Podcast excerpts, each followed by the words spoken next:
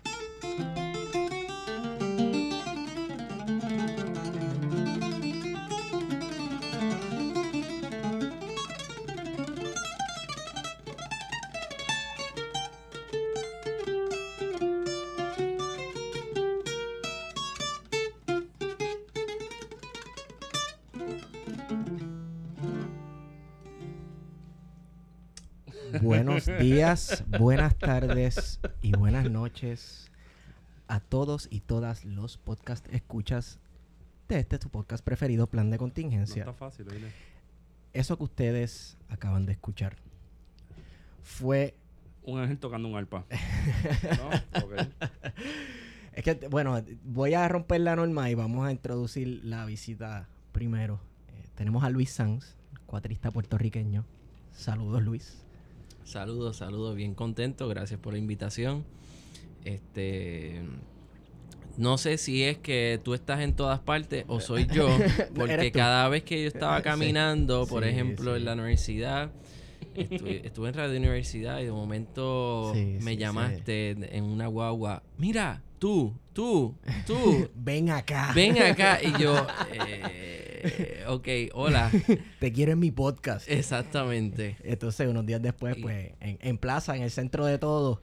Te estaba Que persiguiendo. inclusive estaba llevando mis discos, ya se Exacto. acabaron mis discos. ¿Ya se acabaron? Sí, Ah, así bueno. que estaba Spotify llevando para todo el más. mundo, lo siento. no, no, pero estuve llevando más. Este, y bien contento, ¿verdad? De todos los, todos los mensajes positivos este, de la gente Sí. del proyecto que estoy, ¿verdad? Que, que lancé. Luis, ah, bueno, vamos a empezar primero. Este que les habla es Esteban Gómez. Me acompaña Héctor Iván Arroyo Sierra. Estamos aquí bregando lo que acabo de ver. Y Guarionex Padilla Martí, Martí en el mic. A todos y a todas. Luis, este. yo me enteré de tu música de Chiripa, totalmente. Ok. Eh, no sé si fue eh, que me salió un ad o algo. Algo me salió en YouTube. Tú sabes que tú te vas en un rabbit hole por YouTube. Este, y de momento me sale un video musical tuyo. Y que es Expresiones 2, ¿no? Sí, expresiones pasivo, Ajá. este, expresiones 2 pasivo, segundo movimiento de expresiones. Y es una pieza que, eh, ¿verdad? Composición original de este servidor. Y me di a la tarea de combinar el cuadro puertorriqueño con eh, sonoridad Sí. eh, sinfónica, clásica. Y esa pieza es para cuartetos de cuerda, dos, dos violines, una viola, un cello, con el cuatro puertorriqueño. Cuando yo escuché esa canción, yo me transporté a, a todos los videojuegos de que yo fui nerdo en un momento de mi vida. A todos los videojuegos de fantasía que he jugado en mi vida. A las películas de Hayao Miyazaki. Es algo totalmente distinto. Entonces uno está acostumbrado a que uno Sí. escucha el cuatro puertorriqueño y es un instrumento folclórico y entonces pues lo, Sí. se supone que uno lo está escuchando en estos géneros musicales folclóricos. Y, Y lo encasillas a, la a una época, Navidad. Exacto, en Navidad. Pero antes de ir ahí, porque eso es un buen punto, háblame de tus orígenes, porque tú no eres cuatrista solo, o sea, tú, es- tú tocas con tu familia, ¿no? Sí, bueno, yo comencé a los cuatro años de edad a tocar eh, el cuatro puertorriqueño. Eh, claro, de tradición oral, ¿verdad? Como, como todo cuatrista que comienza, vamos a tocar estas canciones. eh, me enseñó el maestro Frankie Rivera, un amigo de, de mis padres. Entonces siempre en casa había música. Sí. Siempre papi ponía música de country music, este jazz, eh, amaelo eh, y música, ¿verdad? De cuatro, Sí. Mazo Rivera, el maestro Ladí. Y crecí con, con esa apreciación de, de la música, todo tipo de música. Pues empecé a coger las clases de esa edad y, y estas canciones tradicionales hasta que luego entré al conservatorio de música eh, cogiendo clases eh, sabatinas escuela preparatoria eh, la fundación Paquito López Cruz eso fue antes del conservatorio Sí. luego la libre de música entonces empecé claro a, a- a- estudiar otros instrumentos el bajo eléctrico la guitarra el tres cubano Sí. eh, a cantar con mi hermana. eh, fundamos el, el- el grupo Los Hermanos Sanz. Tu hermana Liz, Lisbeth Sanz, que ella toca, Sanz. ella toca guitarra, ¿no? Ella toca guitarra, exactamente. Y, y también ella es moderadora del programa WIPR, Fiesta Cultural. Ah, nice. Este, No sí. Eh, Ahora todo conecta. Sí. y, y claro, pues tocando pues música tradicional, pero también desde, yo diría desde mis nueve años de edad, tuve esta oportunidad de tocar con la Orquesta Sinfónica de Puerto Rico, dirigido por el maestro Roselín Pavón. Y a partir de ahí, pues, como que me, me dio un shock de, es- de todos esos profesionales, casi como, eh, yo diría, casi como, como 60 músicos profesionales tocando con sus instrumentos, ¿sabes? Violín, la trompeta, y, el tú con, y tú con nueve años ahí, que Y entonces yo con nueve años, ¿verdad? Con mi cuatrito y el acompañante, Apolo Casio, que mi primer acompañante fue, eh, es una leyenda y todavía vive, tiene 97 años, Apolo Casio. Este, ese señor eh, estuvo en el programa de Industrias Nativas. eh, es una leyenda para, o sea, eh, Sí. para el- el acompañamiento de nuestra música popular puertorriqueña. Y con él, eh, él fue mi entrenador auditivo. Bueno, pues entonces se puede decir que tú desde el comienzo estuviste rodeado de gente que eran unos maestros. Sí, definitivo. unas eminencias Definitivo, definitivo. Es, es la norma cuando uno está empezando a tocar el 4, porque yo, uno lo compara con alguien que, por ejemplo, em- quiere empezar a tocar bajo o guitarra o cualquier otro instrumento, instrumento y como empiezas en la casa escuchando su canción preferida de metal y la canción está bien dura de sacar y te frustras y, y dejas la guitarra en el piso cuatro semanas en lo que pues, te recuperas. Bueno, claro, siempre hay unos retos y, Sí. y hasta yo tenía uno- un reto que una pieza que bien complicada, este, ¿verdad? Retante para, para todo cuatrista que está Sí. comenzando, se llama El gallo, la gallina y la guinea. Esa canción yo la escuché, es. Del maestro Ladí. Sí. Entonces tiene un reto cuestión de la técnica y si tú no dominas la doble pica, o sea, si estás tocando todo el tiempo hacia abajo, Sí. Pues eh, se te va a hacer, ¿verdad? Entonces pues yo quería sacar esa pieza y yo tenía cuatro años, cuatro o cinco años. Está y mi maestro, no, cuando tengas por lo menos nueve años, lo puedes hacer. Yo, no, no, no, quiero hacerlo, quiero tocarlo. Háblame un poco de la estructura de, Sí. esa, de esa pieza, porque es bien divertida. Es como otra que compusiste, que es una conversación entre dos campesinos. Ah, Que- que bueno. sí. Este, Pero sí. esta es el los instrumentos imitando los sonidos de los animales. Sí, ¿no? esa no la compuse, esa este, es del maestro Ladislao Martínez, Ladi, el maestro Ladi. Este dice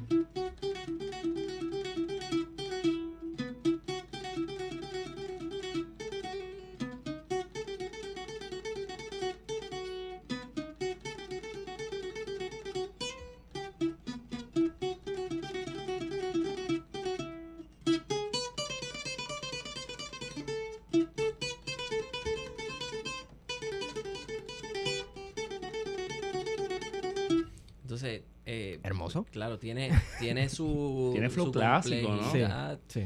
Eh, así que eh, luego a, lo- a los seis años, pues la saqué.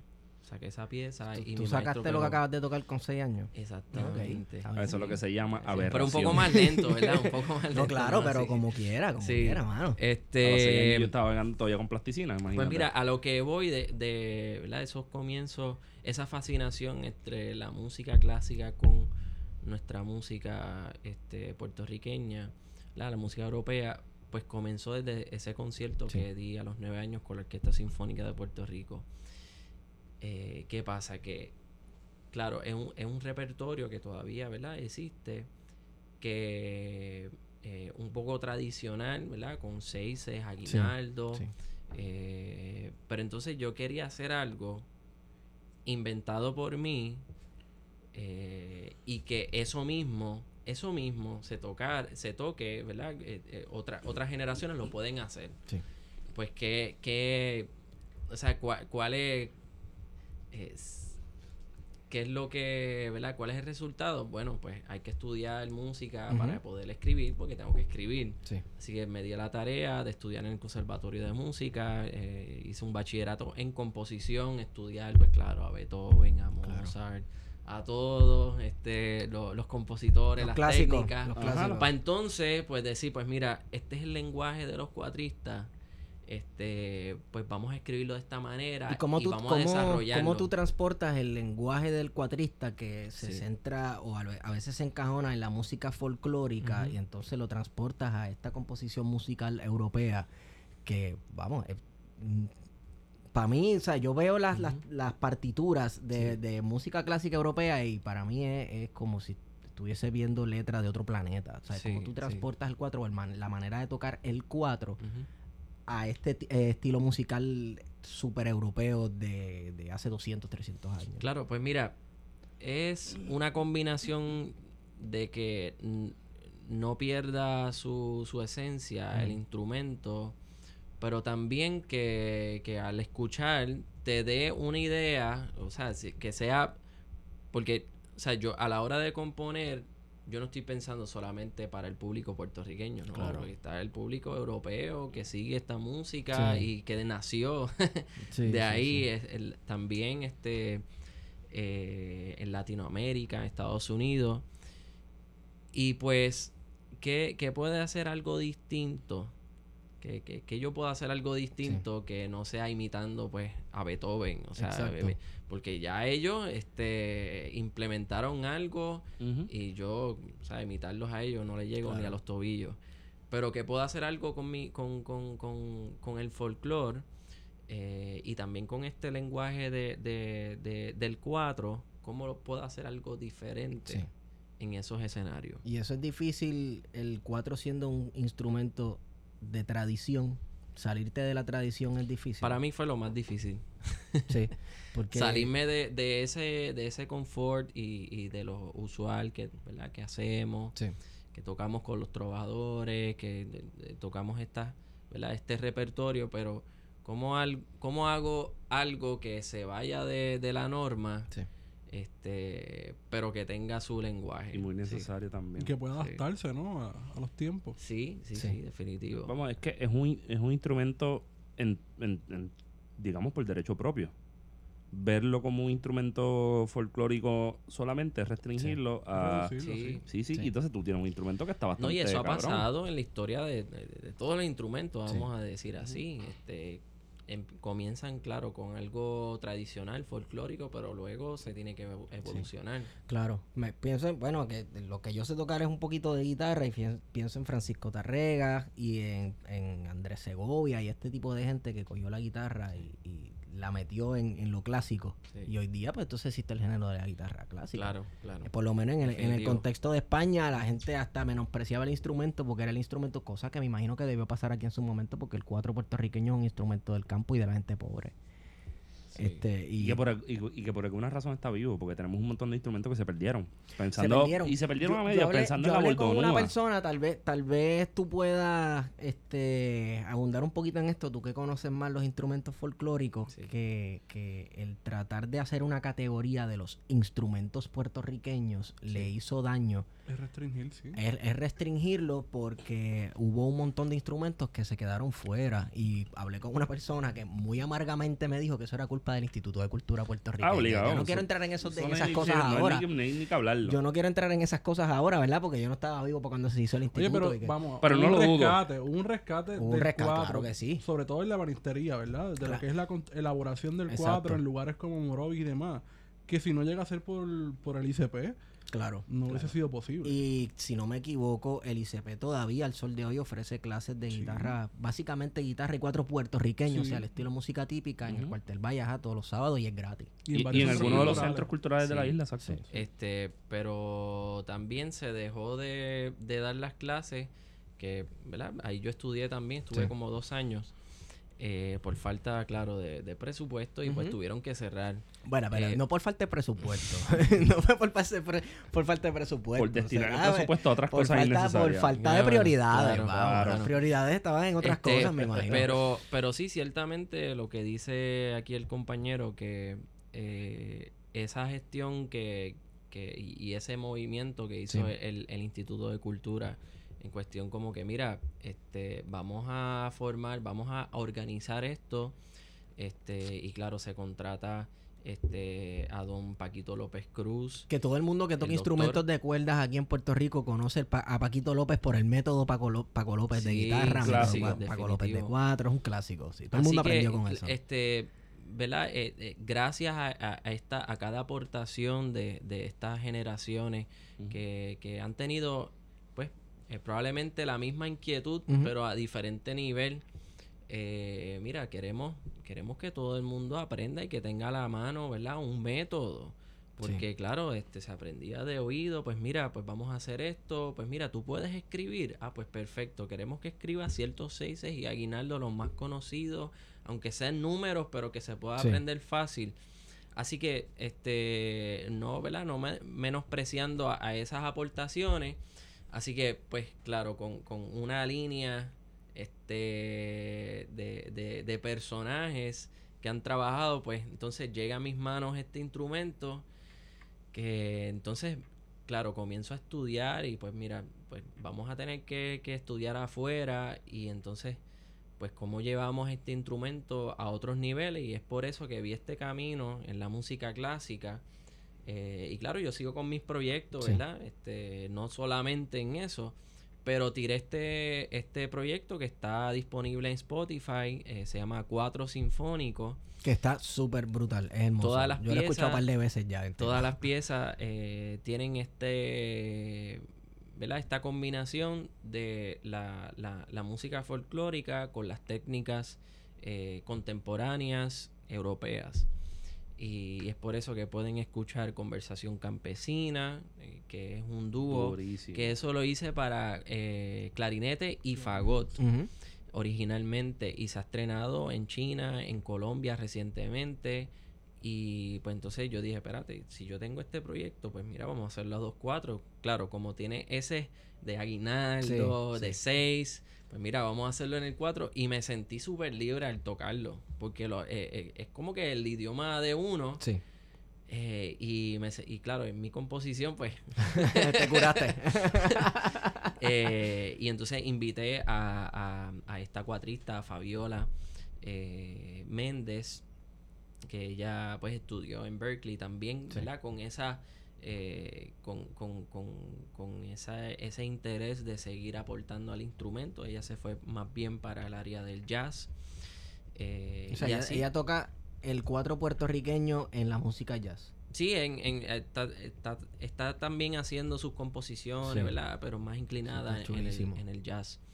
Eh, y así, eh, otro joven también, Hermelindo Ruiz, que, que es un guitarrista de música clásica increíble. Él es de San Sebastián y tiene un doctorado en guitarra. Estudia en Yale, en, en Wow. diferentes universidades prestigiosas. Y lo quise invitar también para que fuera parte de esto. Eh, así que e- es, un es un proyecto cultural este y yo y necesario. Quise hacerlo aunque no eh, no sea pues lo, lo- el ranking de, de- de la música eh, que esté Que no lo, lo 20 más pegado radio, que, que- sí. que sea urbano pero quise hacer esto eh, un aporte para, para nuestra música Sí. Bueno, pero. puertorriqueña O sea, tú eres un músico entonces experimental en ese sentido. Porque Sí. tú cogiste y estudiaste las tradiciones. Bueno, empezaste a estudiar el cuatro puertorriqueño por tradición oral. O sea, eh, alguien te enseñó en persona, esto se hace así asado, antes Sí. de ver una partitura. Y luego te, te- te dedicaste a estudiar música para entonces romper con esos esquemas de, de un tradicionalismo musical. Sí, que sí. lo hiciste con música clásica europea, pero ¿tienes planes de hacerlo con algún otro género musical? Porque, por Sí, ejemplo, yo escucho a Yomotoro en la salsa, que es un caballazo. Durísimo. Claro, sabes, claro. este, una fusión bien chévere. Puya, si no me equivoco, está hablando con Fetorita, que Ya, tiene, también unas tiene- canciones con cuatro, cuatro. con cuatro puertorriqueños. O sea que yo creo que el, el range del instrumento eh, da para mucho. Y, el Sí, so- y el definitivo. sonido también. Definitivo. Y, y a la hora de pues de colaborar, ¿verdad? Con, con, con, con ciertos artistas, pues Dilo, Claro, dilo, tengo dilo. Que, Dilo, tengo que, que, que ver, ¿verdad? Cuál es su estilo, cuál es... Y, ¿verdad? Como por ejemplo con Residente, él me llama una noche bien random y entonces él me dijo Sí. él me dijo hasta un nombre de, de un, go- un ex gobernador y yo cómo fue no no es vacilando te habla este René este residente mira lo que pasa que he estado buscando y yo así escuchando este eh, estoy buscando este joven cuatrista creativo estoy haciendo esta pieza para Puerto Rico y nada, te puedo presentar mi proyecto y, nada, llegamos a en acuerdo. Eh, él me enseñó en su laptop eh, la, todos los videos de, de, de los videos eh, en diferentes países, en China, y yo como que, wow, sí, eso está increíble. Este, pues claro. Pero ¿dónde sí. que yo ahí, verdad? y, y nada, fuimos al estudio y entonces él me dice, mira, eh, eh, imagínate este Puerto Rico de los 1920 con la extrema pobreza y entonces eh, sé creativo y, y, tu toque Sí. eh, y ahí está el micrófono, ok. Y entonces, pues mira, yo quisiera hacer esto, voy a hacer una introducción, ¿qué te parece? Y él, pues dale, dale. Y ahí comencé a hacer la introducción.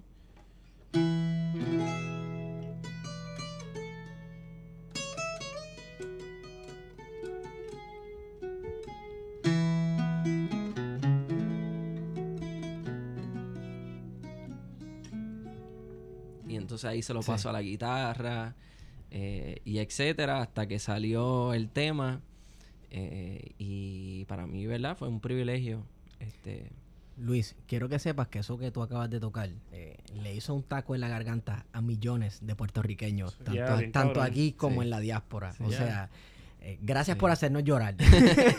Oye, pues Sí. no solamente evoca nostalgia, también es tristeza. sí, es tristeza, Sí. porque y- y te iba a mencionar eso, eh, con todo y el, el Lelolai y la cuestión que, que conlleva la música folclórica puertorriqueña y el cuatro como instrumento tiene un sonido agudo sí, y bien bonito, bien armónico, pero para mí evoca tristeza. Porque, sí, como sí, mencionaste, es melancólico. Es melancolía de una pobreza extrema, Sí, este, como la canción de, de Lamento, Lamento Boricano, que es una Claro. canción de Sí, miseria. de Rafael Hernández. Exacto. Sí, pues a la hora de... eh, eh, es que son cuestiones de, de que tú estás ahí en el estudio y pues tú dices, espérate, ¿qué, qué tú quieres hacer?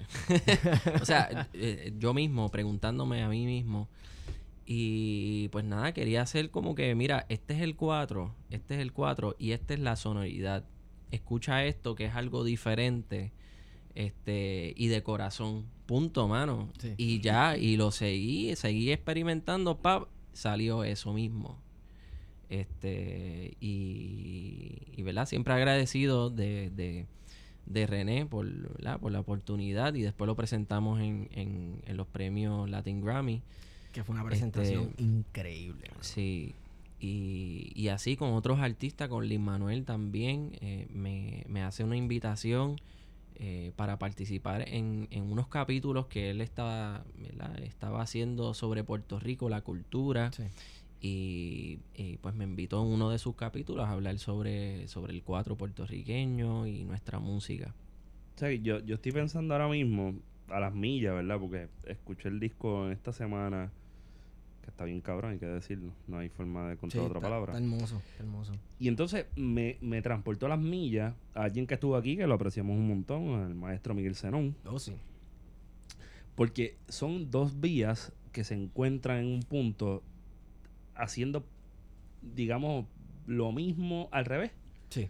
Digamos, y ni tanto así, ¿verdad? Pero digamos, Miguel toca un instrumento que evidentemente no es puertorriqueño, pero se está inspirando desde hace cierto tiempo, desde, Sí. digamos, el disco Yo Soy la Tradición, Sí. en la música puertorriqueña como eso que monta el marco para su, su desarrollo musical, ¿no? Pero lo de Miguel Zenón está difícil porque él coge la música puertorriqueña que tiene una, una manera bien establecida de tocarse Claro. y de ejecutarse y lo mete en el jazz, que Claro. es, tú sabes, y en un modal bien cabrón. es caos. Sí, sí, sí. sí, sí, sí. Con esteroides, con... Sí, sí, sí, sí. con todo. Sí. Sí, el, el- el- mismo disco que sacó a- hace poco, el de Sonero. Sí. Sí. O sea, es, es una cosa que te vuela la mente. Entonces tenemos a Luis por el otro lado, que tiene un instrumento, digamos el instrumento nacional, ¿no? Sí, no, sé quién, sí. no sé quién le puso eso, pero ya yo me lo estoy creyendo bien cabrón, me encanta. En la, Sí. en la conciencia del Sí, puertorriqueño, ya, ese es el instrumento nacional. puertorriqueño en Nueva York escucha a un cuatro. cuatro puertorriqueño Eh, y el se, y instrumento se- nacional. se pone a está bien, pues no, no, hay debate. Y entonces entra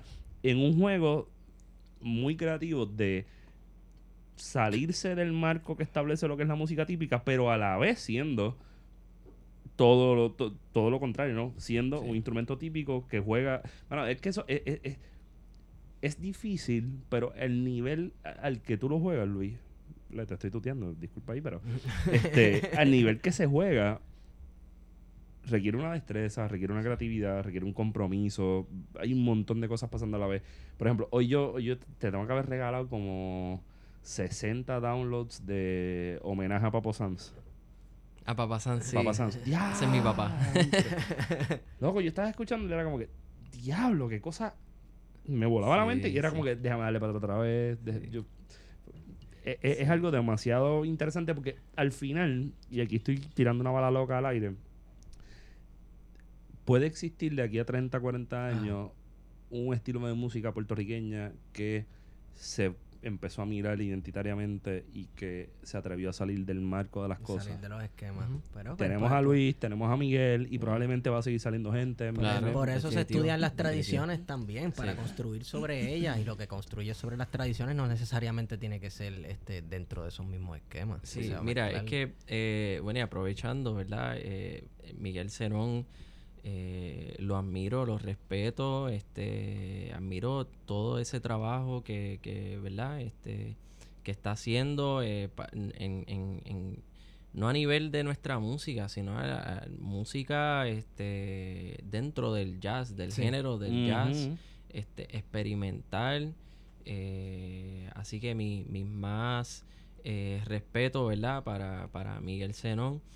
Y es que no- nosotros, nosotros eh, somos ricos en armonía, en melodía, en ritmo. O sea, esa Sí. combinación de, de lo africano, las cadencias españoles, este eh, entonces la- la- lo nativo, el indio taíno, eh, o sea, y por eso es que sale toda esta música. Pues mira, que, que nosotros como compositores, pues mira, aprovechar eso, aprovechar eso y ese es nuestro lenguaje Sí. al mundo. Nadie, nadie hubiese Eso es lo que, nos, lo, lo que nos distingue. que tanto conflicto, ¿verdad? El co- conflicto de lo colonial, lo imperial y... Perdóname, no tenemos que envidiar a nadie. Ah, no, claro. no, no. No, no, no tenemos nada que envidiarle a nadie, pero, pero curioso, ¿verdad? Que como de tanto conflicto en la formación de lo que tal vez se podría llamar, yo no sé si Feto me va a contradecir o se va a chismar conmigo en esto. una La nación eh, no es puertorriqueña. una nación puertorriqueña, pero una identidad nacional, porque identidad da espacio para, para la pluralidad, que yo sé que a ti te gusta esa palabra. Me gusta eso, me gusta la, y la música es una manifestación de identidad. Exacto, exacto. Así que, mano, es hermoso. Pero dentro de ese conflicto, pues sale una música tan melancólica Sí. y tan preciosa. Yo no espero que dentro del conflicto y la guerra racial y de clases, etcétera, y del colonialismo que ha llevado siglos, salga algo súper feliz y todo el mundo feliz y contento, pero es, eh, usamos una música triste y melancólica para marcar el tiempo más feliz del año, supuestamente en Puerto Rico, que es la Navidad. Entonces, ahora vamos a entrar... en- Increíble, ¿verdad, vamos- mano? sí, es, es increíble, pero vamos a entrar un poco en eso. Eh, el cuatro puertorriqueño es, es para música de Navidad. Es, es- se- eso Ese es el yo. imaginario, Ese es el imaginario. Ya, eso es ya, lo ya, que- eso es lo que- establecido, ¿verdad? Establecido, Establecido, ya. sí, supuestamente. Sí, sí. ¿Verdad? Eh, Está al lado de José Noguera. Oye, José Noguera es leyenda, papá. Mi Yo no padrino, sé. mi padrino. José Pero, Noguera es pero, leyenda. pero es la verdad, la gente casilla a José en eso. Exacto. Cuando tú le dices que él fue el compositor de, de Amada Mía, que Sí. Cheo Feliciano la hizo ¿de grandísima. ¿Hacen qué? Sí, así es. ¿Ha- ¿Has tenido problema con, con ese encajonamiento de un género musical o de un instrumento musical a que se toca de- el día después de comer del pavo para adelante? Fíjate, no, no, no me gustaría llamarlo como un problema, sino como una inquietud. Este, pero está en nosotros en cuestión de educar Sí. a, a la persona, porque es, y eso es todo, todo, todo el año. Sí. Este, mira, queremos música de Navidad. Ok, pues mira, tenemos repertorio de música folclórica, este, puertorriqueña e internacional. Y tenemos repertorio navideño también. Que, ¿sabes? Este- que, que dentro de la música folclórica, ese repertorio puertorriqueño, o sea, folclórico, pues se encuentra la música navideña. Pero no es que la música navideña, es que la gente, es como si entendiéramos. Sí, porque la, música nuestra, ¿verdad? Folclórica, eh, la música típica sería lo que es la danza puertorriqueña, eh, la bomba, la plena eh, y la música campesina. Sí. Espérate, Entonces, ¿La música campesina es un género musical o dentro de música campesina existen muchos géneros? dentro de la música campesina están los géneros, este, los subgéneros, que son los seises, los Son los estilos, aguinaldos. Claro, claro, que son ¿Cuánto- este, ¿Cuántos diferentes. estilos hay en, en Puerto Rico de...? De seises hay más de ciento y pico y aguinaldos también. Este, porque ahí, imagínate, hay en cada pueblo, un seis para cada pueblo. y más los extras Sí. que este es seis con décima este así que de que en la música repertorio de la música navideña claro están los villancicos se use ese idioma de los aguinaldos claro porque eh, si vamos a ver eh, se usaba el aguinaldo eh, como de ofrenda a, a estas a estas familias, por ejemplo, llevamos un grupo de, de, personas y tocábamos ¿verdad? los instrumentos, el cuatro, puede ser la bordonúa, y le llevamos esta parranda, este aguinaldo a estas familias. Y entonces, pues, ¿qué es lo que se usaba de música? Pues aguinaldo. Sí. Y por eso dicen, pues, música navideña, pero el aguinaldo también se tocaba eh, todo el año. Sí. Así que pues, este, no, tampoco no culpo a la gente eh, y, y claro, pues yo- se aprovecha de que pues todo el mundo piensa en el 4, pero al mismo tiempo, mira, estoy haciendo este producto, estas piezas musicales para todo el año. Eh, por ejemplo, esta, este álbum eh, es de todo el año, pero lo saqué, claro, llegando a la temporada navideña, porque claro, la gente, pues mira, pues ay, mira, hay un disco de cuatro, y entonces cuando lo escuchas, ay, espérate, esto no es navideño, pero esto es todo el año también.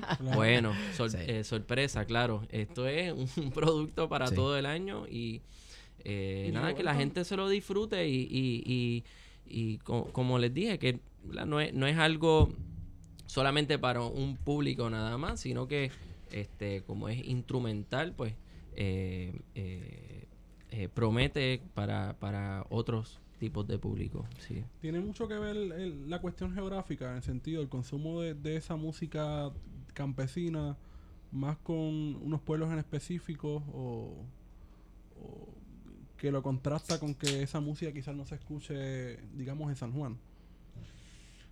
Bueno, ya no, ya no tanto. Antes sí era bien marcado, que era, claro, pues la, la plena, la bomba y la plena en las costas, en la música campesina en el campo, este, lo que es la, la, la, la- lo que es el- el- ese, esa cultura de la danza, pues en Ponce, ¿verdad? Claro. El- No, esto- pero en Ponce Morel, hasta hoy, Morel, al este, sol de hoy, al sol de hoy Ponce con las dancitas. La retreta los Sí, domingos. Sí, sí. sí. Este, así que a Es nivel, hermoso, a nivel hermoso. todo, eh, toda la isla, yo diría, pero sí, eh, en ciertos sectores eh, eh, permanece estos, eh, estos estilos como, eh, por ejemplo, el área oeste y también en Orocovis, en el centro, está lo que es eh, la tradición de los velorios de reyes. Durísimo. Entonces me se canta, se canta a los reyes y es una tradición que, que ha sido de generación en generación. Mi familia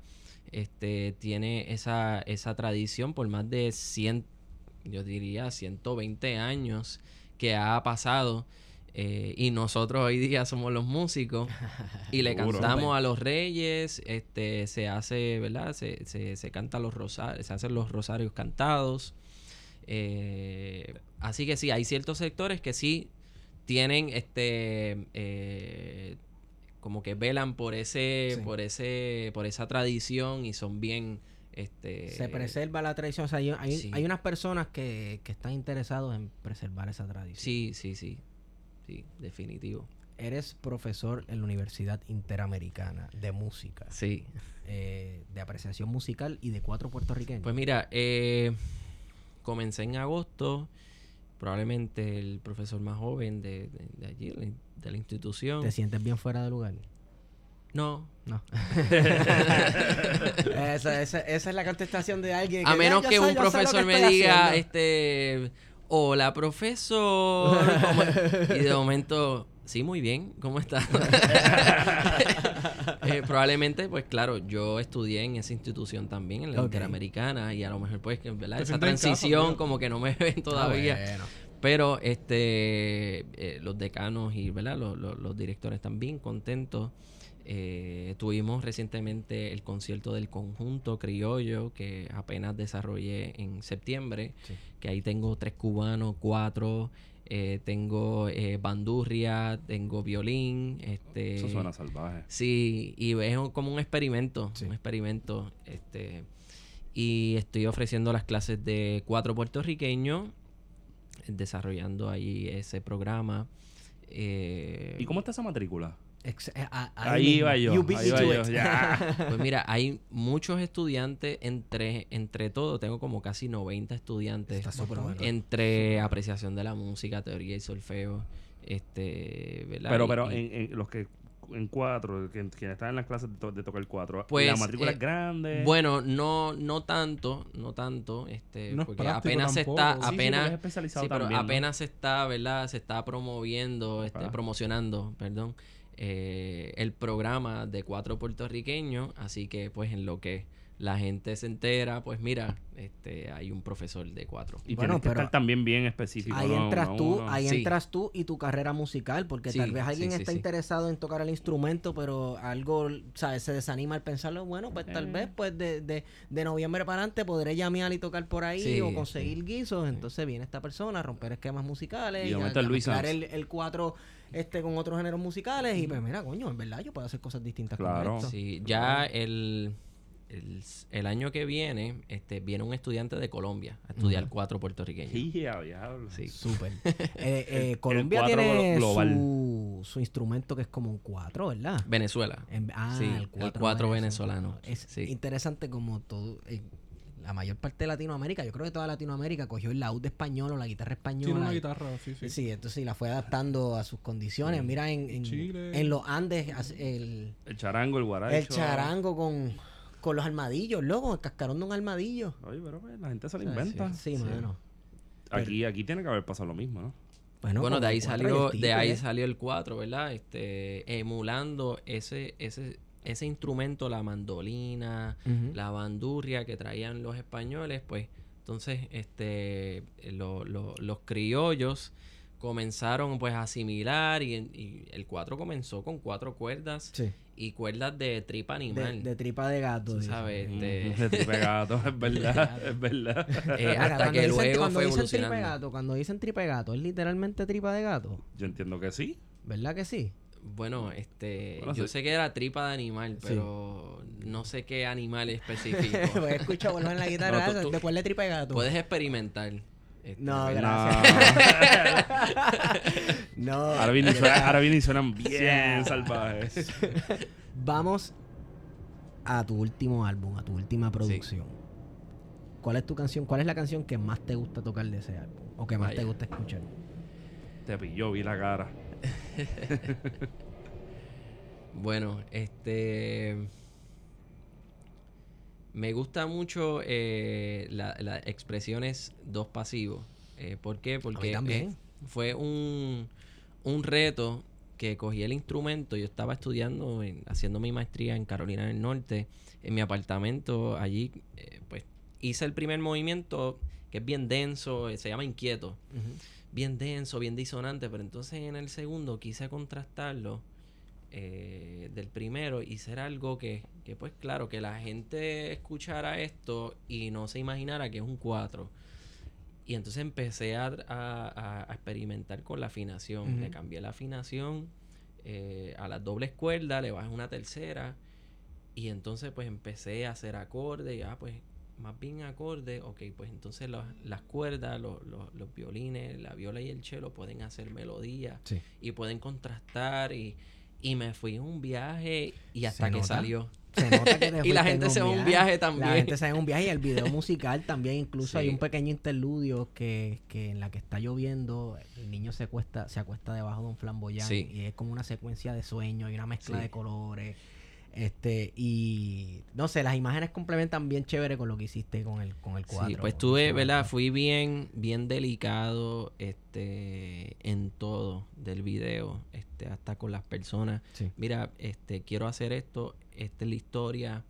eh, ¿Esa la es tu que historia? hizo- pues eh, sí, parte de mi historia Sí. que cuando, claro, cuando pequeño, pues, este, me levanto con esta, con, con esta ilusión que voy a recibir algo. Este, al mismo tiempo está este artesano, que es el artesano original, que yo fui a su taller a mis cinco años de edad. O sea, es el mismo señor, wow. Sí. Eh, y luego, pues, en, la travesía, ¿verdad? En ese caminar de ese niño ocurren eh, miles de cosas. Este, ese camino no es derecho, siempre hay. eh, yo recuerdo. Hay que coger aguacero. Claro, eh, y, y- y yo recuerdo, ¿verdad? Hay diferentes obstáculos, recuerdo, sé yo, personas que me decían, mira, Tacho, te felicito, este, otros me daban hasta dinero, y yo como que, no, está bien, pero me regalaban, eh, me regalaban, este, hasta relojes, ¿Qué? este, Pero porque es de- se de- sentían de- conmovidos, ¿verdad? Sí. A- al verme tocar tan pequeño. Entonces, al otro lado, personas, ah, este, qué bueno, sí. Yo hacía eso, yo hacía eso y, y no me quité, este, otro, ay, mi, mi, mi papá hacía eso y tocaba en, lo- en las barras, este, eso es de música de borrachones y yo como que, ¿qué es Diatre. eso? No, yo no estoy haciendo eso. Está es bien, lo es hizo, pero yo no. Oye, es pero casualidad de la vida. A los borrachones les gusta esta música a los también. ¿no? borrachones les gusta la música, los Claro. borrachones tienen derecho, Y tienen buenos están dando gustos. su palo, pues Sí. tú sabes, escuchar su Oye, musiquita claro de cuatro sí. puertorriqueños. Claro, tienen derecho. Pero entonces como que, ¿verdad? Me, una cuest- era una cuestión como que de menospreciar, como, ay, sí, sí, yo hacía eso, me quité. Y yo, pues, ok, pues no, yo no, yo voy a seguir y es más, me voy a dedicar a esto. Hasta que de momento, pues en el video se ve que este, ese niño pues coge un sueño y la animación lo hizo la, la talentosísima Paula Marilo. Sí. Este, y luego pues sigue en ese, eh, emprendiendo ese camino hasta que llega a este mundo mágico, el, que es el taller donde se fabrican los cuatro. Y, y de momento pues el artesano dice, toma, aquí estuve, ¿verdad? Lo que saqué del, del, del palo de, Sí. de cedro, pues aquí está el instrumento. Y entonces cuando recibo ese instrumento en mis manos, me empiezo a imaginar de lo que puedo hacer con ese instrumento. Bueno, Y de de lo que estás pues, haciendo con ese instrumento. este, así que, pues claro, es como un reflejo, Sí. ¿verdad? De, de, de, de mi historia. Eh, inclusive ese video este, ha sido seleccionado a presentarlo en festivales de cine.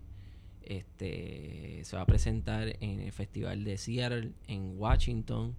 eh, se va a presentar también en Carolina del Norte eh, y en otros sitios más. Así que bien contento, ¿verdad? Que, que, que sigue este pues cosas que no que, que, que no me imaginaba Claro. Eh, pero ha gustado mucho así que Bueno, al que no lo ha yo visto, quiero- yo- Expresiones 2 pasivo en YouTube. Sí. Hermoso. Pues, Enganches unos. Luis Sanz No, no, no lo escuche este con las bocinitas explotadas de la No, laptop. no, no, no. Enganches unos buenos audífonos y escuche esa cuestión. Gasten Es algo que valga la pena, por hermoso, favor. Hermoso, no sean un viaje. Mira, yo estaba pensando, yo tengo, tengo una pregunta tonta.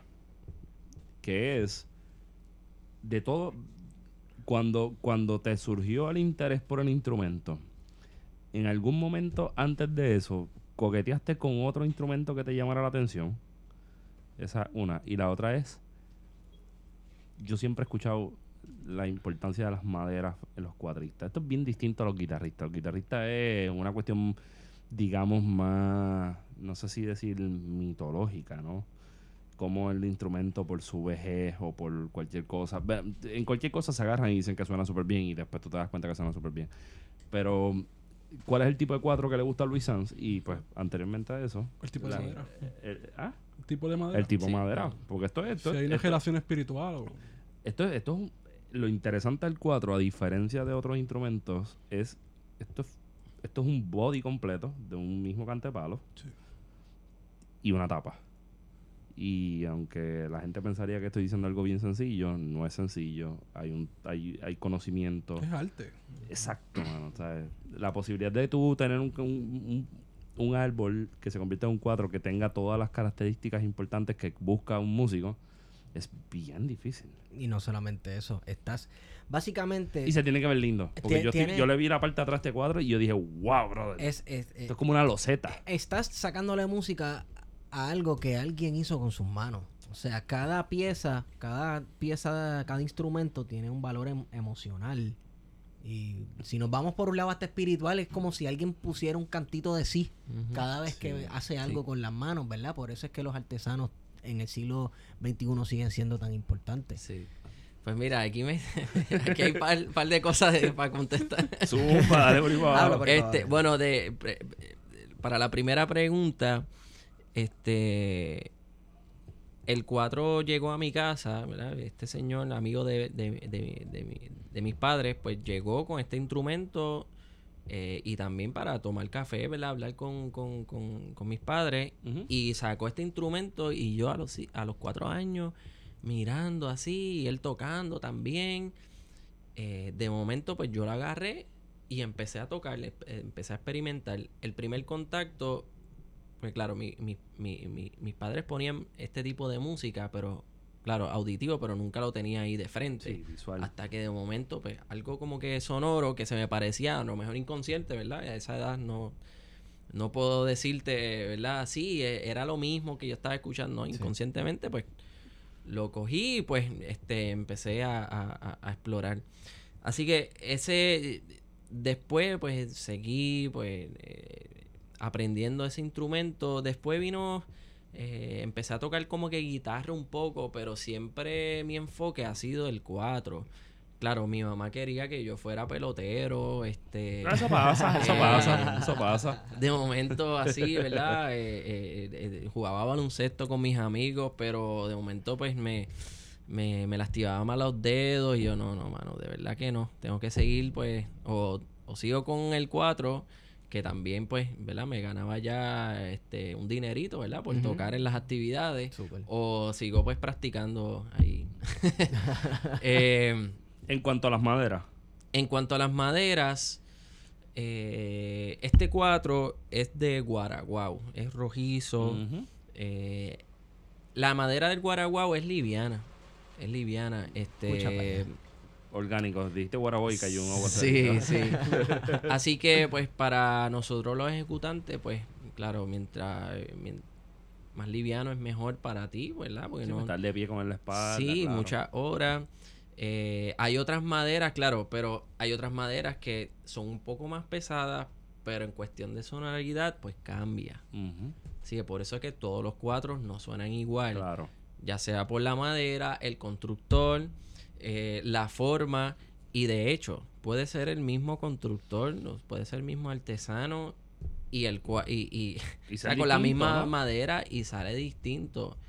Eh, yo recuerdo hablar con, con este artesano que es un luthier, eh, o sea, es más específico y, y- y más profundo. Estudió las técnicas de la, de la guitarra clásica en, en- en Alemania y me hizo este instrumento y me lo regaló. Wow. Este instrumento, o sea, este 4 tiene el, el brazo, es como más o menos la guitarra, tiene un pequeño arco Sí. que no es plano Sí, como tal, el diapasón. Tiene una barra de ajuste Ah, abajo Ajá. que, Ah, ¿sabes? que siempre ha dado problemas como que, ay, mira, este, bájame un poquito aquí la acción de las Sí. cuerdas, Ajá. no puedo pisar bien. Pues mira, un momentito con la llave. que eso no es común. resuelve. Eso no es No es común. común. Exacto. Este, el- la tapa es pino cisca de Alaska, o sea, no es yagrumo como todos los cuatro. Exacto.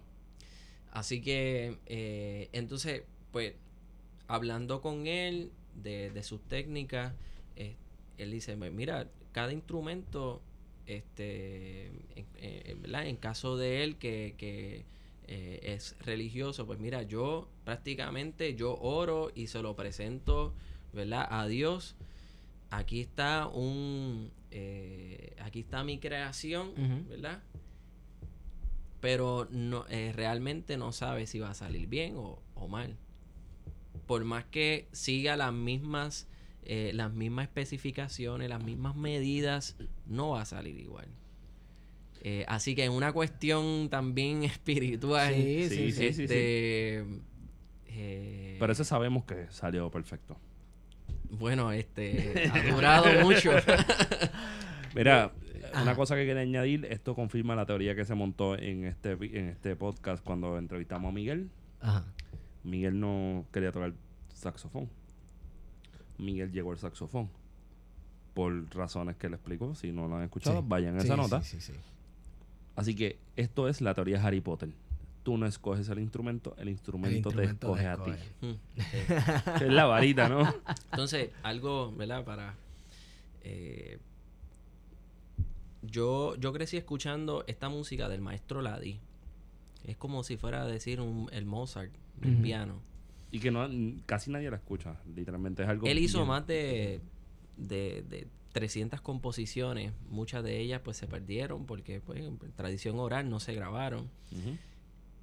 Entonces, pues ya conocía este repertorio y mi maestro, o sea, yo tenía como cinco años, seis, me decía, mira, lo único que te puede acompañar esto es Apolo Casio.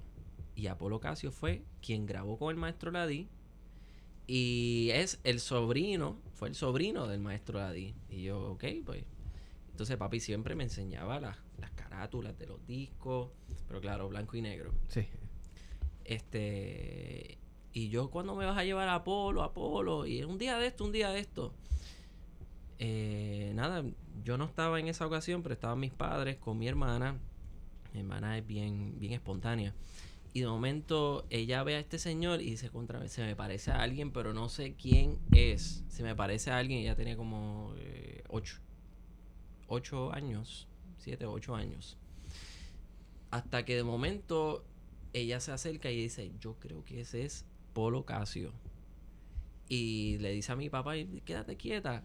Va donde él y dice, este permiso señor, ¿cuál es, cuál es su nombre?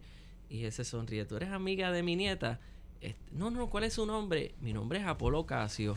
Ay, espérese un momentito. Y entonces llamó a mis padres, ¿no? Que pasa que yo tengo, ¿verdad? Un, eh, mi hijo que está estudiando este cuatro y está tocando la- las canciones de la y quiere conocerte. Ah, pues también, llévalo, llévalo tal día.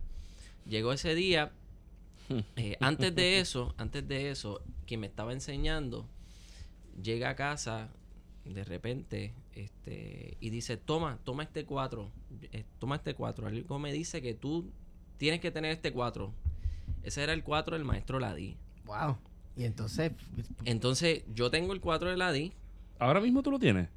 bueno ahora no No, pero no, o está sea, en o sea, casa. está en tu casa. sí O sea que esa es la varita de Harry Potter. Entonces, este, llego eh, a la casa de Polo Casio con el estuche original.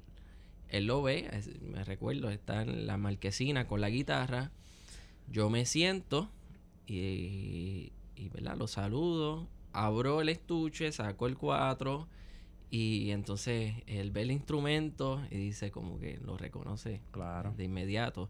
Dice, ¿qué vas a tocar? Y me recuerdo, este, pues voy a tocar el Vals Iris del maestro Ladí. Pues ok. Y recuerdo, mano, con todos los bajos, porque era una es un Sí. estilo de tocar. Este, y mano, lo terminé idéntico así como el disco. Eh, y de momento, él pone su guitarra así y se va, este, ¿verdad? A un lado de la marquesina. De momento regresa con los ojos aguados y, y me y dice a mis padres y a mí, este, es algo increíble que yo, ¿verdad? No, no, no sé, no puedo explicar, pero yo veo a ese niño y veo a mi tío Ladi tocando. Y de ahí es historia. Brutal. Sí. ¿Puedes tocar un poco de ese vals? Para la gente que va a oír, la cara de él estuvo demasiado.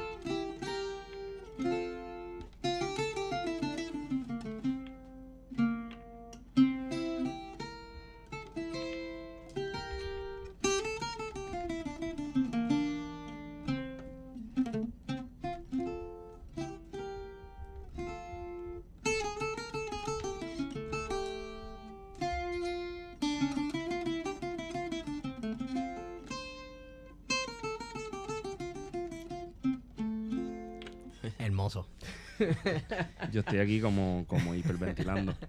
O sea que, que hay una tradición que se va pasando de manera oral Sí. y luego por no sé digamos por coincidencias de la vida o por otras cosas que no son coincidencias te encuentras con el sobrino de la Di y él se convierte en tu maestro Sí, eh, mi entrenador auditivo, ¿verdad? Por decirlo así, él me lleva a todos estos cuatristas, Sí. Nestalí Ortiz, Modesto Nieves, el papá de Cristian Nieves, eh, que Cristian Nieves es otro caballito sí. Este, y entonces, ¿verdad? Me rodeo de todo, de todas esas personas y escuchando las anécdotas, las experiencias y aprendiéndome más repertorio. Así que, pues, eh, ¿verdad? Eso fue, eh, eso para mí eh, fue bien, bien crucial para entonces después, claro, estudiar en la academia, este, irme fuera de Puerto Rico y entonces, pues, crear. Eso es como confirmar lo obvio, ¿no? Sí. Ya era, era, era el, el sello de decir, mira, esto es lo- esta es la que hay. Pero ya tú sabías lo que iba a pasar. Sí, eh, bueno. tú, tú- Sí. tú recibiste un bagaje cultural antes de entonces estar eh, entrar a la academia y ya Sí, tener unos sí. estudios más formales Sí. hoy día, tú sabes que hay mucha gente que dice que si la cultura, que si la juventud, esto y lo otro, etcétera. ¿Tú crees que es- esos bagajes culturales que se pasan por tradición oral, eso está como tú ves esa tradición? ¿Está desapareciendo? ¿Hay un auge? ¿Hay un interés por el instrumento, por el folclore, por la cultura? Mira, este, hay un interés. Sí. Sí, definitivamente hay interés. Este, hay muchos niños cuatristas que están, ¿verdad? Eh, eh, eh, comenzando a tocar eh, con esta, con, con esta fascinación de, de seguir eh, estudiándolo. eh, y, y claro, es- toda- todas estas aportaciones ha sido con mucho sacrificio. Eso yo lo sé, en, en sus tiempos. Este, ¿sabes? El componer tantas piezas, en hacer algo que no se había hecho.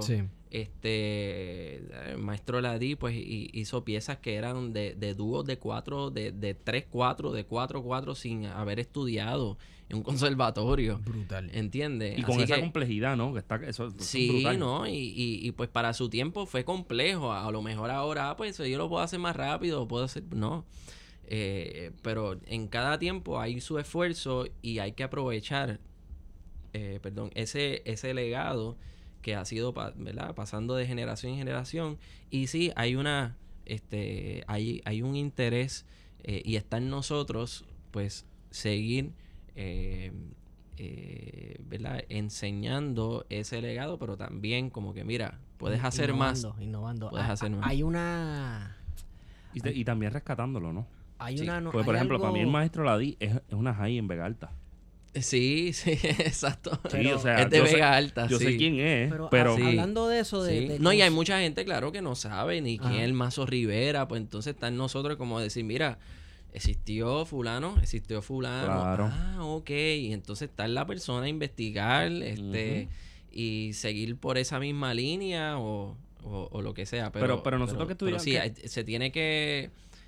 Claro, se tiene que reconocer ese, ese esfuerzo y, y si quieres seguir con ese tema, pues es como este si tú vas a vas a hablar de, de, de, de X tema, tienes que ir a donde este, ¿verdad? El, el, esa base Sí.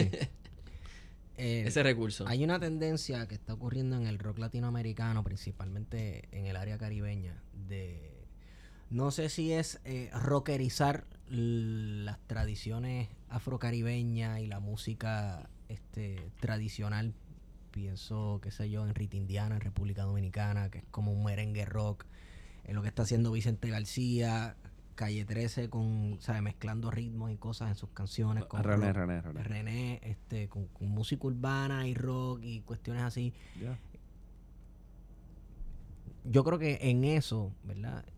Está la preservación de la, de la cultura, porque tú pasas una tradición adelante, pero a la misma vez le enseñas a las demás personas cómo innovar dentro de ella. Así que, mano, lo que estás haciendo está brutal. Lo que hiciste en ese álbum, vayan y escúchelo, vayan y cómprenlo, por favor. Este, es increíble. Y mi canción preferida es la misma tuya. Ok. Versiones dos, pero la que es, creo que se llama Fantasía para cuatro. Sí, La canción para que, orquesta sinfónica. para orquesta sí. sinfónica. que- durísimo. Que, Sí, que es como una canción sinfónica que dura como ocho minutos, sí. que es una épica. Eso es Esa yo creo que tú la escuchaste y te imaginaste a los juegos, ¿verdad? Eh, Película. Never, Never Ending Story. Sí. Sí. Never Ending Story, Sí, mano. Yo ahí montado en Falcon. Montado en Falcon, exacto. Sí. En, en esa no van a escuchar ningún seis, ningún aguinaldo. No. Lo hice adrede, ¿verdad? Como que vamos a hacer algo que voy a inventarme estas melodías y, y pues de ahí salió. Sí, dura como ocho minutos, algo así. Pero Sí, no, pero Sí. está, está épico. Está brutal. Este, si usted escucha, si usted se siente a escuchar Rastrillea, Rastrilleado es, Rastrillea Remix, que remix dura- que 4. dura- Que, dura como 18 Yep, minutos. yep. Pues coño, ¿sabes? Si tú escuchas, to- si tú escuchas todas las canciones, de- si tú escuchas Tremenda Sata, todos los remixes, Todos que los está súper cool que lo todos. mezclaron en una super Claro, canción. pues Tacho, yo creo, Diantre. yo creo que no. sí, sí. ¿cuánto dura eso? eh, hecho, como- un montón. la- Debe durar como más de cuatro- 20 minutos. Las cuatro, Ah, wow. las cuatro tremendas satas y hay una que salió que era de Anuel, que sí, como 15 minutos, una No, cosa y así. Pues puedes sí, escuchar una sinfonía. Eh, Exacto. Claro. Sí, ¿Qué, música, ¿Qué música escuchas en tu tiempo libre? Esto es una tremenda pregunta. Esto es una Porque, tremenda porque yo no sé, bro piensa, ah, pues él escucha, este, todo, el- prende radio y, y, no sé, música folclórica puertorriqueña todo el día, música de Navidad, por decirlo, por, por decir un idiotez, ¿no? Pero sí, ¿qué- verdad, qué estoy tipo- ahí encerrado escuchando lo mismo. Exacto. No, no, no, no, no. ¿Qué, mu- qué música escuchas en el día a día? Pues mira, salsa. Duro. Espérate, espérate. Llegó el momento. Del gran Sí. debate. Claro, porque tenemos un virtuoso del 4. Este... Tenemos que hacer la pregunta, Luis. Esta sí. pregunta es importante. Sí, Todo define, ¿verdad, Wario? sí. Te van a darla tú. Eh, ¿Sonora Ponceña o el Gran Combo? Definitivo el gran combo. ¿Qué? Sí, no, no, no. Es que puede, ¿verdad? Puede sonar o, o- o lo sencillo, pero, eh, ¿verdad? Aunque ustedes no lo crean, pues entre eso y música, música, ¿verdad? Clásica, este, pues me bandeo entre esos dos. De momento lo cambio. Eh, también puedo escuchar el otro, ¿verdad? El jazz. Todo dependiendo de, de cómo. eh, pues como yo estoy analizando mucho música, a veces pues ando eh, con el radio apagado. Ando con el radio apagado y necesito, ¿verdad? El, el- el- la mente necesita ya como que ¿Te un cansas, silencio. ¿te cansas de la música? Ah, ¿Te cansas de la música? no es, no es que me canse, es como que eh, necesita un balance Sí. eh, sonoro. Sí. Sonoro. Este, porque como que rápido yo escucho una música, empiezo a analizarla, ya sé en qué tonalidad está y para dónde va. Eh, pues a veces como que, pam, no quiero escuchar nada, simplemente voy en el carro. Y yo creo que es necesario para todo tipo de ser humano, no simplemente Cierto. porque tú eres músico, pero tú necesitas un espacio en donde tú estés por lo menos, qué sé yo, 30 minutos sin pensar en nada. Eh, porque una computadora tú la estás trabajando todo el día y todos los días va a haber un momento que se va a Sí, bloquear. Exacto. Claro. Pues entonces tienes que darle sleep o algo, o sea, tienes que hacer nada para entonces después, ok, pa, O sea voy que a seguir. tu tenki es salsa. Ah. Tu tenki es salsa. sí, tú dices como que tenki, vamos a escuchar salsa. Sí, sí, sí, sí. definitivo, definitivo. O sea que yo estaba pensando cuando escuchaba el disco de, de Luis hoy que Luis es como el, el Invey Malmsteen de nosotros. El Ingrid Malmsteen de, de Pero cuadro puertorriqueño. En el cuadro. Sí, porque Está bien es como si fuera lo neoclásico. Claro, eso está bien Sí, cabrón. Está brutal. Sí, sí. yo pensé que iba a decir que no, que yo escucho a Bunny. Este, no- Sí, no, no. escu- no escucha reggaeton, no, No. no escucha reggaeton. Digo, nadie está exento de eso. Él le da skip, eso Bueno, lo puedo escuchar cuando Sí. alguien lo pone, Sí. ¿verdad? Este, y uno pasa y lo escucha, pero no es que me sienta para... Exacto. Este- No es tu música predilecta. Ni y rock, Mm. algún tipo de rock. Este... No, No. tampoco. No. O sea, que tú eres un tipo de jazz, de salsa, ¿Quién es, tu, clásica. ¿Quién es tu músico de jazz favorito de los 50, de los 60? Bueno, de cualquier época, puedes decir la misma. No, los 60 es la, es la época. Bueno, este... Tengo... Tengo varios. Tengo Da- varios. Dame un top 5. Top 5. No estamos viendo mucho. Top 5. Eh, bueno, está de, de, de los músicos así que, que, que, que pusieron, ¿verdad? Su, su... Porque tú puedes escuchar, o sea, gracias a la historia, es que yo, ah, espérate, pues este eh, Chick Corea, claro, es Fusion. duro. Sí, sí. Este Duke Ellington, más tradicional, Miles Bestia. Davis Wow. este, un revolucionario, ¿verdad? Para su tiempo, Charlie Parker, pero eso es notas por ahí para abajo, ¿sabes? Que hay que estar, yo no puedo estar, este, eh, muy drenado porque si no voy a explotar. Claro. Eso es música, ¿verdad? Bien, bien avanzada. Eh, y si quiero algo mellow, pues, este, me voy smooth jazz, Sí. este, Es- él Pero- está diciendo smooth, pero no está para nada. Él dijo Kenny G. Para nada él dijo Kenny G. No lleguen a esas conclusiones porque no hay break. No, perdóname, Kenny Kenny G. G. Kenny G tiene sus momentos, Kenny G es cool. Kenny G es como música de película porno No, ochentosa. hombre, no. Oye, no diga eso que Luis Armando se ofende, le gusta Kenny G. Wow. Sí, es que son más comerciales, ¿verdad? Son más comerciales y, y, eh, por ejemplo, tuve, tuve la oportunidad de conocer a Yanni, ¿verdad? Que también... Que él es un este, showman, él es un showman sí, de siete sí. pares, tú sabes. Y entonces tú le hablas a un, a, ¿verdad? un músico como que, o, o un profesor y tú le hablas, eh, mm, ok, está bien, pero no lo escucho. pero tuve la oportunidad, ¿verdad? De conocerlo y, y, y, y le enseñé el instrumento, el 4, y tengo fotos. Aunque no me invito a tocar, ¿verdad? Pero,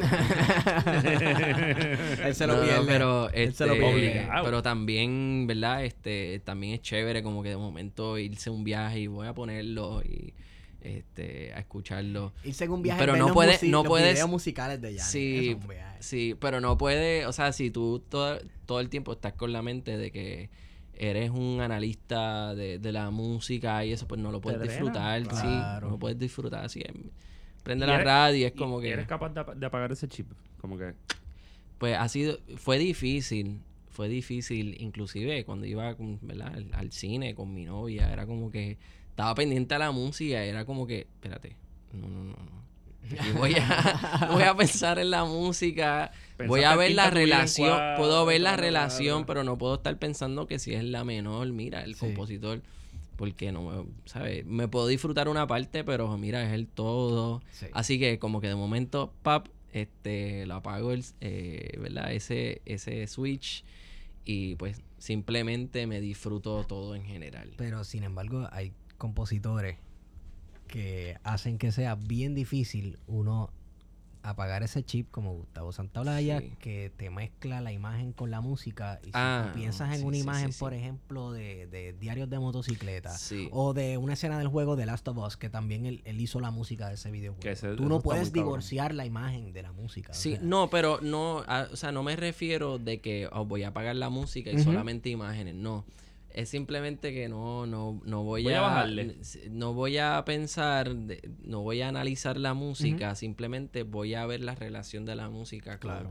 y si, claro, el compositor hizo algo espectacular, es como que, diantre, mano. Mira cómo Claro. hizo esto con la transición de esto. Esto representa, wow. Y voy, ¿verdad? Poco a poco, no como antes, que era como que, ah, espérate, me voy a enfocar solamente en la música. Este.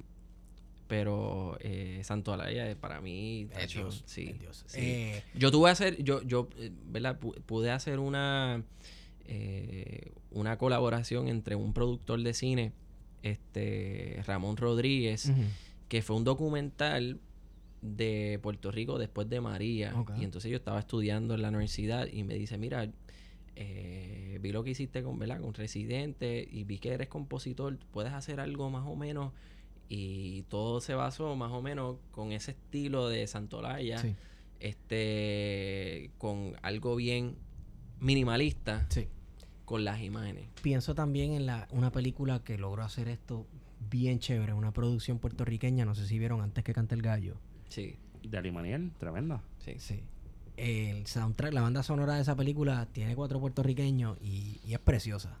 Que de hecho está en Amazon Prime. El que esté pagando o la que esté pagando Amazon Prime puede verla. Subió hace como dos semanas. Está dura, una está muy dura, buena dura. película, toca unos temas bien incómodos. O sea, una de estas películas que Oh, tú tienes, sí, tú sí, tienes sí. que sentarte y obligarte a, verla. Pero es importante que lo hagan, así que vayan y veanla. Em, ¿cuál es, ¿Qué es lo próximo? No, yo quiero hacer una pregunta antes Ajá. de ir cerrando. Si no hubiese sido. Si la, si la varita no te hubiese elegido a ti. ¿qué tú hubieses sido? Eso. Buena pregunta. ¿Nunca te viste fuera de ser un, Sí. un músico profesional, un cuatrista que le mete bastante salvaje? Pues no, a lo mejor hubiese ido por la misma línea de mi mamá que quería que yo fuera, ¿verdad? Deportista, pelotero. Pero era como que um, una fuerza que me llamaba para el otro lado. la varita. El lado oscuro. Así que no, no, de verdad que no, ahora mismo no, no te tengo esa contestación o no lo he pensado. para la Bueno, es que próxima, para la próxima me la trae porque yo sé que va a Empezó volver. los cuatro años, mi hermano. Sí. Empezó a los cuatro años. Sí, toda mi vida, imagínate. toda mi vida. A los cuatro años yo recuerdo que le rompí el cuello a la guitarra de mi abuelo. Pues, Literalmente. Y este hombre estaba, eh, eh, estaba rompiéndole el cuello en la mente aquí, ¿sabes? Metiéndole Rompiéndote el, fuego. cu- rompiéndote el cuello, El cuello a a mí. ¿Qué es lo próximo? ¿Tienes presentaciones?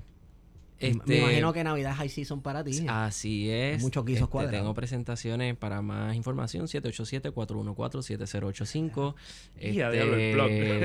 Repítelo. ¿Verdad? Con Lento. 787-414-7085 con la agrupación Hermanos Sans, ¿verdad? Y estoy con mi hermana, este es un concepto folclórico, pero también tirando para Nueva Trova. Tenemos nuestras producciones discográficas también en Spotify, Duro. como Hermanos Sans, Ponte en Pie, una de las este, producciones que hicimos, álbum.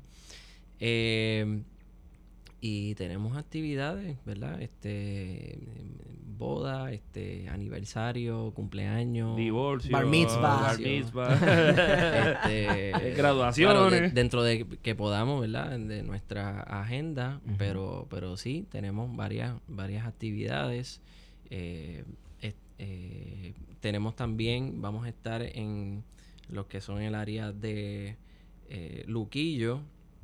Vamos a estar eh, el sábado 4 de enero 2020 en el kiosco del Terruño. Ahí vamos a estar en vivo, así que puede comer y puede escuchar música en vivo. A los Y darse Sanz. cuatro palos, que los borrachos también los pueden borrachos Podemos Ya. tocar una pieza específicamente para ellos. Exacto. Precioso. Eh, Que es el barrilito. ¿La has escuchado? no. Barrilito, pero barrilito Sí. del, del ron del barrilito. Barrilito. Nice. barrilito. Tú, tú pod- Caramba. podrías cerrar después cuando nos vayamos con un fragmento de eso. Está bien, está bien. Lo voy a hacer, lo voy a hacer. Ya, me imagino que ya cuadrar una presentación para esta nueva producción que tienes ahora es un poco más difícil, es algo sinfónico, Sí. tienes que contar con, un, con un cierto tipo, por ejemplo, bellas artes o algo Pues mira, así. hice el lanzamiento este, del, del disco en la Fundación Nacional para la Cultura Popular, que de hecho con- conseguir también el, el disco en, en- en ese lugar. Quedan, quedan. Todavía que tú sepas quedan. Sí, todavía quedan. Está también en Sears de Plaza Las Américas, en Walmart, este, en Micheo Music también, o nosotros, ¿verdad? Este, en las mismas presentaciones. Eh, entonces, pues tuvimos el, el lanzamiento del disco, les hablé al público, este, el público apoyó y a pesar de que no era un concierto, fueron más de 100 personas en un sitio bien, bien pequeño. Este, y, y le estuve hablando sobre el proyecto, todo el mundo, ¿verdad? Este, bien contento, pero entonces les anuncié de que, claro, eh, se está trabajando eh, el concierto como tal, el concierto como tal este para el año que viene, eh, en 2020.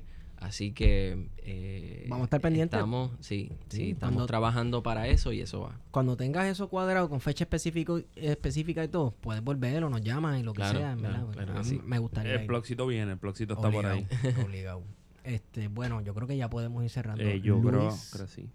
Gracias de nuevo eh, por decir que sí, por venir aquí. Después de que tú lo hostigaste, ¿no? Exacto, después del hostigamiento en persona, no fue ni por celular, fue en persona. Yo me le aparecí. Este, nada, me pueden a mí seguir en Estigón por Twitter, Fetón. Arroba PHTO. Antes de eso, gracias por meterle. Gracias por mantener el instrumento vivo. Y esperemos que haya mucha salud para seguir partiéndolo. Porque yo todavía Sí. estoy aquí. El, es el Invey, como dicen los, los europeos. Invey Malmsteen Sí. del cuadro Del puertorriqueño. cuadro puertorriqueño, definitivamente. Wario, Me consiguen en Candanga.